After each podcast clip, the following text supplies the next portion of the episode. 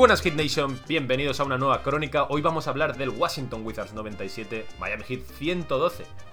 Una victoria magnífica contra el mejor récord del este y que a mí por lo menos, pues ya sabéis que yo me veo los partidos con el cafecito la mañana siguiente y después de haber visto este partido se me hace difícil pensar que no me va que no me vaya a ir bien, que no me vaya a ir bien el día, porque ha sido una victoria que ya te digo, o sea, a mí me ha alegrado totalmente la mañana y, creo que es una victoria para estar contentos con muchas cosas interesantes que ha dejado este equipo. No solamente la victoria, no solamente el cómo, sino algunas pequeñas respuestas, algunos pequeños miedos que parece que poco a poco pues se van con se van disipando en este equipo, que obviamente esto es una montaña rusa, lo mismo el sábado perdemos y os estoy diciendo algo completamente diferente. Pero después de esta victoria, no sé, me ha gustado mucho todo. Eh, tanto algunas cuestiones que hemos resuelto como el rollo, la vibra, lo que transmite el equipo, realmente me, ha parecido una victoria magnífica. Así que, bueno, mmm, voy a contar un poquito por encima cómo ha sido el partido y después me meto en detalles que me gustaría hablar. Así que, para empezar, digamos que el, primer cuarto ha sido un, primer cuarto muy de partido del este, bastante trabado, con anotaciones bajas, muchas imprecisiones, defensas bien plantadas. Y ahí Washington, digamos que tenía, tenía bastante vida. Realmente ese, ese pick and roll entre Montres Harrell y Bradley Bill, que básicamente, pues Harrell no suele ser el titular, pero al no estar Gafford y tampoco estar Spencer Dinwiddie, se concentraba todo a, a, través de esa dupla, realmente ha ido funcionando bastante en el primer cuarto. A partir del primer cuarto, y ya lo que ha sido una tónica general, el segundo, el tercer y el cuarto cuarto, ha sido Miami siempre pegando más fuerte, ¿no? O sea, tampoco ha sido un partido con una cantidad de highlights, pero sí que haya empezado a parecer plácido, ¿no? Que a Miami le empezaban a funcionar las cosas, en Washington se les veía un poquito más apagados, cada vez más previsibles, y poco a poco, pegando cada vez más fuerte, pues se ha ido haciendo un poco bola de nieve. Me resulta curioso que la sensación viendo el partido era de que era una victoria plácida y de decir, mmm, qué bien, y en ningún momento nos hemos llegado a despegar tanto como para que ya fuese un partido cerrado, ¿no? O sea, sí que es verdad que nos hemos puesto en el tercer cuarto 16 arriba, más o menos. Pero nunca parecía cerrado del todo, como digo. O sea, a poco que mm, Washington hiciese un par de cositas, estaba a 10, 11 puntos, siempre con esa, con esa diferencia un poco mm, suficiente, vamos a decir. O sea, como para estar ganando holgadamente, pero tampoco para poder relajarte. Y ahora ya me gustaría analizar determinadas cosas. La primera de ellas es el nivel de Jimmy Butler, ¿vale? O sea, el nivel de Jimmy Butler, ayer lo hablaba con el profe Pedro y, lo decía aquí, en la crónica. Eh, decía, es increíble que cada vez que alguna otra superestrella de la NBA hace algo, hace alguna actuación, ya se lleva todos los flashes, ya se lleva todos los focos y a Jimmy Butler mmm, se le pasa muy desapercibido en ese sentido.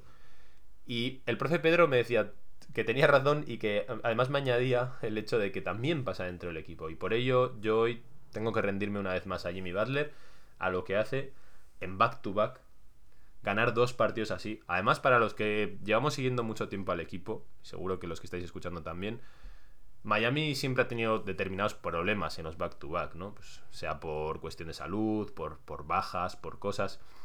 Y Jimmy Butler en back-to-back -back ha hecho 60 puntos. Más de 60 puntos. O sea, con una facilidad, con, con, una capacidad de hacer lo que le da la gana, sacando canastas, sin, sin ese brillo espectacular, ¿no? De wow, el highlight, pero no han tenido manera de pararle sin, sin mucha cosa. Y eso que el primer cuarto, después de, ya te digo, de ese, de ese inicio un poco así dudosillo, teniendo en cuenta además el mérito que tiene Jimmy Butler, porque no es un jugador que, pues, de hecho, fijaos, comparándolo con Tyler Hero, Tyler es un jugador que, se genera su propio tiro así con, relativa facilidad, simplemente pivotando el pie o lo que sea, y sin mucho contacto físico. Y Jimmy saca la mayoría de sus canastas es a través del contacto, yendo al choque, yendo también a la línea de tiros libres. Y eso desgasta muchísimo, noche sí, noche también, y aún así es capaz de hacerlo de manera no solo eficiente, sino o sea, de manera en volúmenes muy altos. Y a mí eso es lo que me sorprende, me, parece que es para quitarse el sombrero. Creo que ahora mismo, salvo el nivelazo de Stephen Curry, no se puede quitar a Jimmy Butler de la carrera del MVP porque realmente está a un nivel en el que si, el resto de la NBA no lo quiere ver porque no ve los partidos solo por lo que sea, nosotros tenemos que traer aquí a Jimmy Butler y decir, eh, este señor está a un nivel increíble. Y es así, y ya está. O sea, me podría pasar todo todo el programa hablando de Jimmy Butler, Pero es que realmente ha sido un martillo constante. Cada vez que Miami tenía algún tipo de dificultad en el ataque, salía Jimmy y él desactivaba todo. Y ahí me parece muy importante lo que hace Kyle Lowry al. Porque Kyle Lowry les ha quitado responsabilidad a Ama de Bayo y a Jimmy Butler de tener que subir el balón, de tener que generar la ofensiva. Y ahora estamos viendo a un Jimmy mucho más ejecutor, mucho más liberado de esa tarea del playmaking. Y ahí es, es, su cancha, es su casa, es su equipo, es, es, todo. O sea, básicamente parece su deporte, ¿no? Que lo tienen en el bolsillo, es todo suyo. Y a día de hoy lo de Jimmy Butler de verdad es un escándalo. No solo en ataque, porque muchas veces para el MVP solo se tienen en cuenta estadísticas en ofensivas, es que además, comparado con todos estos jugadores que son tan buenos en ataque, Jimmy Butler es increíble en defensa. Ayer hace otros cuatro robos, sumados a esos 32 puntos que estoy diciendo. Y es que de verdad, o sea, no. Se acaban los calificativos con este jugador. Eh, una vez ya hablado de, de Jimmy Butler, me gustaría hablar del segundo protagonista del partido, que no es uno de los habituales, sino que es, como digo, una de las respuestas a esta interrogante que llevamos David y yo toda la semana, que es ¿Qué pasa con la rotación? Eh, ¿qué, soluciones tenemos? Si nos falta alguno de nuestros jugadores importantes, tiembla todo el mundo. Ayer no jugaba Tyler Girro, recuperábamos a Lauria de Bayo, pero faltaba Girro y ya estaba todo el mundo echándose las manos a la cabeza. ¿Cómo lo vamos a hacer? ¿Cómo lo vamos a hacer? Que Washington es un equipo, es el mejor equipo del este. ¿Cómo lo vamos a hacer? Y ahí llega la frase oculta que quiero meter en este programa y es una de las soluciones que es donde va Vicente, va la gente. Así que Gabe Vincent ayer fue nuestro Tyler Hero, jugó, como dijimos aquí, hoy es un día para, sacar pecho y para decir, ya dijimos aquí, no es tan, tan malo como se había hablado. Tampoco es tan bueno ahora como para pensar que los 18 puntos que hace ayer en 25 minutos, con además muy buenos porcentajes, 6 de 12 en tiros y 3 de 6 en triples, es algo replicable. Pero sí que es un jugador que tiene variantes y si se le puede encontrar el encaje y si está bien bien cubierto, porque otras veces yo creo que también se ha, se ha esperado demasiado de él en el sentido de, darle las llaves del ataque y tampoco es eso.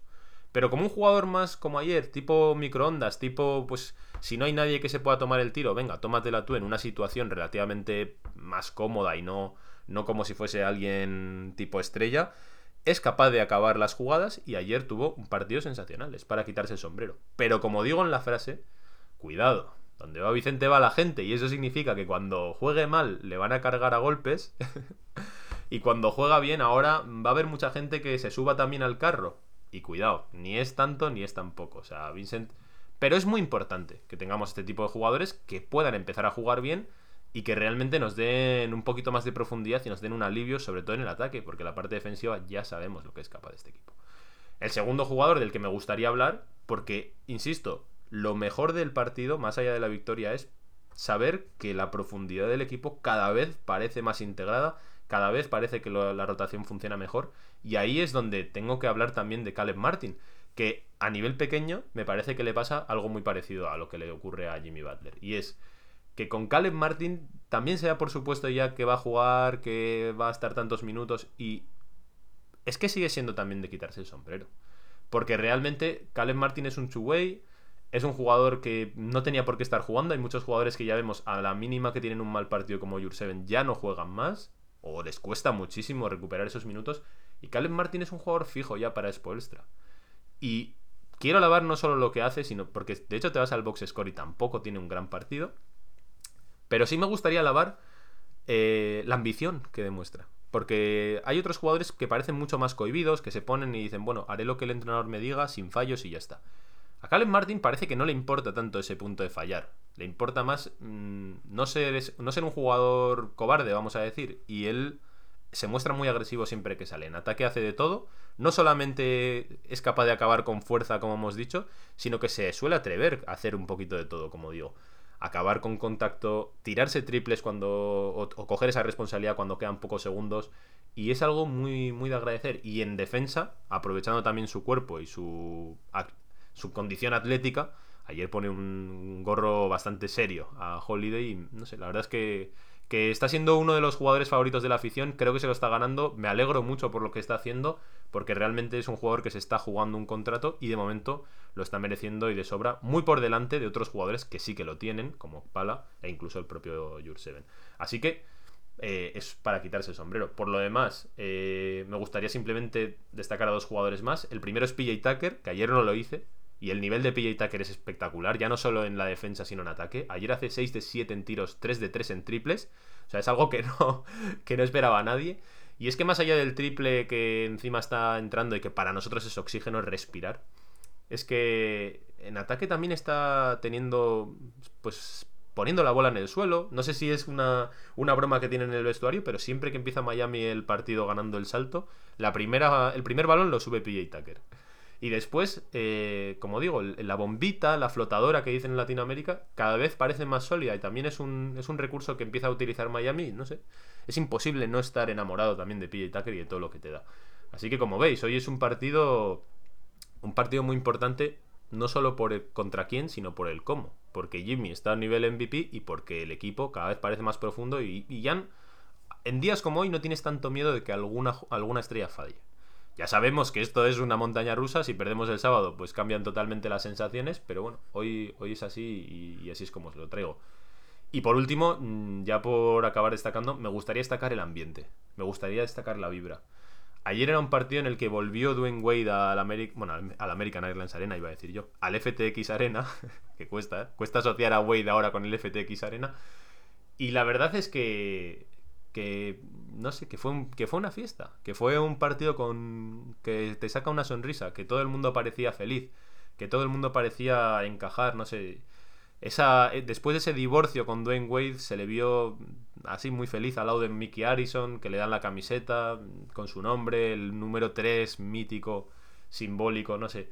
Y, bueno, pues eh, ayer, como digo, venía Dwayne Wade a presentar su álbum fotográfico a Miami y la verdad es que se respiró mucha comunión, se respiró, no sé, mucho, mucha reconciliación en ese sentido. Han dejado imágenes y vídeos preciosos de Wade, insisto, con Mickey Harrison, del abrazo que tiene con Judanis Haslem, del Expo Extra poniéndose encima de la mesa con el This is my house a lo Dwayne Wade. La verdad es que, vamos, eh, no sé, ha sido como, como si fuese Navidad el día de hoy. Navidades adelantadas. Y la verdad es que, bueno, pues como digo, eh, es para estar realmente contento con, lo que he visto hoy. Yo por lo menos eh, lo estoy. Y, además, eh, realmente me parece también en cuanto a la química del equipo, que aparte del momento Wade, es que Jimmy Butler es un líder en mayúsculas con la palabra como la usan los americanos. O sea, líder, ¿no? O sea, más allá de lo que hacen todo lo que tiene que ver con la pelota y el balón, genera tan buen rollo, tan buena conexión, desprende tan buena vibra este equipo. Como digo, que en el primer cuarto Jimmy parecía exhausto, parecía muy cansado. Y a partir de ahí, todos los felices que se ven todos. Hay una jugada en la que hace un robo Jimmy Butler. Y, se acerca, se, pone ahí delante de Tyler Hero como a hacer una broma y tal. Y todo el mundo se ríe con, con, él. Se lo pasan súper bien. No sé. De verdad, eh, es un día para estar feliz. Como digo, es un día para, quererles, para adorarles. Y bueno, vendrán malos días, nos cabrearemos todos, yo el primero. Pero si sigue esta confianza, si sigue esta química en el vestuario, si sigue demostrando esto el equipo, creo que en días como hoy uno es feliz poniéndose el partido y sentándose en el sofá a ver este partido, por muy largo que sea o por muy trabado que sea, porque merece la pena. Así que bueno, como digo, eh, volveremos el sábado con el Washington Wizards Miami Heat otra vez allí. Cuidado con ese partido porque, como digo, hoy estos Wizards estaban sin Spencer, Dinwiddie y sin Daniel Gafford. Veremos un equipo quizá un poquito más profundo. Nosotros, como siempre, también vamos a tener que estar eh, mirando un poquito a la enfermería a ver si falla alguien porque siempre estamos pues mm, tratando de dar descansos. Eh, estos jugadores que están jugando tantos minutos. Pero eh, me parece que, bueno, pues que es ilusionante, así que ese día os lo traerá el profe Pedro. Y yo os espero con la respuesta a la frase oculta, para que el que se haya escuchado la crónica entera, me la, me la deje por aquí. Así que nada, yo os me despido aquí, con este buen rollismo y con este, con este buen sabor de boca que me ha dejado el partido, y os esperamos, como siempre, en la siguiente crónica. Escuchad nuestro contenido, ya sabéis, apoyad, como siempre, calor de Miami, trayendo todas las noticias y la actualidad del equipo del sur de Florida. Seguimos, Hit Nation.